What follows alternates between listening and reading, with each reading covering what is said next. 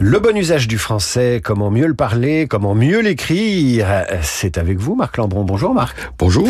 Aujourd'hui vous nous parlez d'un adjectif qui est un peu mis à toutes les sauces, c'est le mot citoyen. Le citoyen me fait grincer les dents. Alors en effet, il se fait aujourd'hui un usage fréquent mais assez curieux du, mot citoyen qui devient un adjectif bien pensant qui associe de manière assez vague souci de la bonne marche de la société civile, respect de la loi et défense des idéaux démocratiques. Alors c'est plus à la mode que l'austère civique qui est pourtant ancien, très romain, plus flatteur que le simple civil. Donc, citoyen, on le met à contribution pour donner de l'éclat à des termes jugés fatigués et bien souvent par effet de surenchère. Donc, les vertus civiles ou civiques deviennent les vertus citoyennes. On ne fait plus preuve d'esprit civique, mais d'esprit citoyen. Les jeunes gens sont convoqués pour une journée citoyenne. Les associations citoyennes, les initiatives et entreprises citoyennes fleurissent.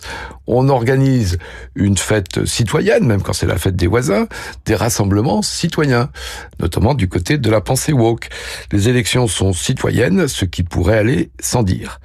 Donc, au fil des extensions, citoyen entraîne dans sa dérive le mot citoyenneté, dont le sens s'affaiblit de la même manière.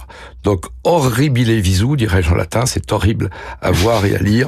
Bannissez. Et à entendre. Restez civique, bannissez le citoyen. C'était le citoyen Marc Lambron avec cette chronique issue du livre de l'Académie française, Dire ou ne pas dire, sous-titré du bon usage de la langue française, aux éditions Philippe Ray. Si nous parlions français, vous retrouvez la chronique tous les jours à 7h20 sur Radio Classique et en podcast évidemment sur radioclassique.fr qui est un site internet citoyen.